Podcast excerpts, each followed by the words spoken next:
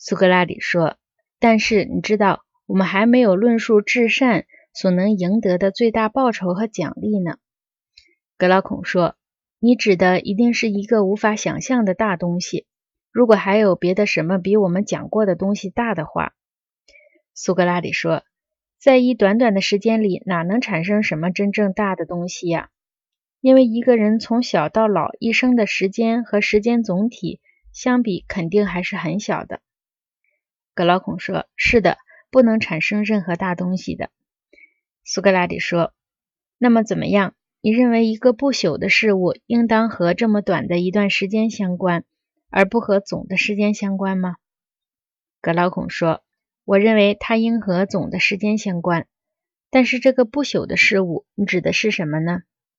苏格拉底说：“你不知道我们的灵魂是不朽不灭的吗？”格劳孔惊讶地看着苏格拉底说。天哪，我真的不知道。但是你打算这么主张吗？苏格拉底说：“是的，我应当这样主张。我想你也应当这样主张。这没什么难的。”格劳孔说：“这在我是很难的，但是我还是乐意听你说说这个不难的主张。”苏格拉底说：“听我说吧。”格劳孔说：“尽管说吧。”苏格拉底说。你用善和恶这两个术语吗？格劳孔说：“我用。”苏格拉底说：“你对他们的理解和我相同吗？”格劳孔说：“什么理解？”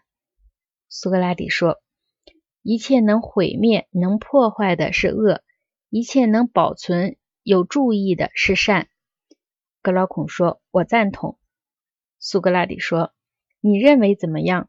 是不是每一种事物？”都有其特有的善与恶，例如眼睛的发炎、整个身体的疾病、粮食的霉烂、树木的枯朽、铜铁的生锈。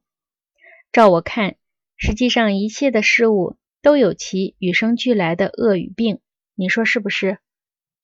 格老孔说：“是的。”苏格拉底说：“那么，当一种恶升到一种事物上去，它不就使这事物整个的也变恶？”而终至崩溃毁灭吗？格劳孔说：“当然。”苏格拉底说：“那么是每一事物特有的恶或病毁灭该事物。如果它不能毁灭该事物，也就不再有别的什么能毁灭它了。因为善是显然永不毁灭什么事物的，而既不善也不恶的忠也是不会毁灭任何事物的。”格劳孔说：“当然不能。”苏格拉底说：“那么。”如果我们发现什么东西虽有专损害它的恶，但不能使它崩解灭亡，我们就可以知道具有这种天赋素质的事物必定是不可毁灭的，对吗？格老孔说：“看来是的。”苏格拉底说：“因此怎么样？有没有使心灵恶的东西呢？”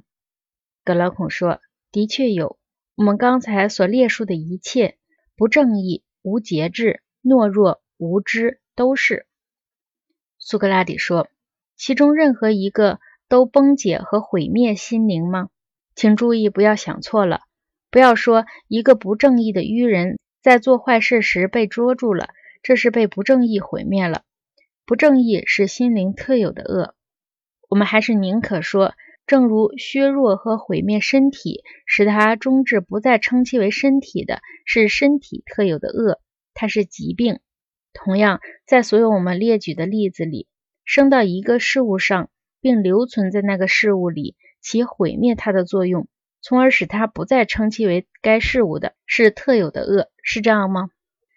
格劳孔说：“是这样。”苏格拉底说：“那么来吧，让我们也这样讨论心灵不正义和其他的内在的恶，能通过内在和长上去的途径，以破坏毁灭心灵。”直至他死亡，使他和肉体分离吗？格劳孔说：“无论如何也不能。”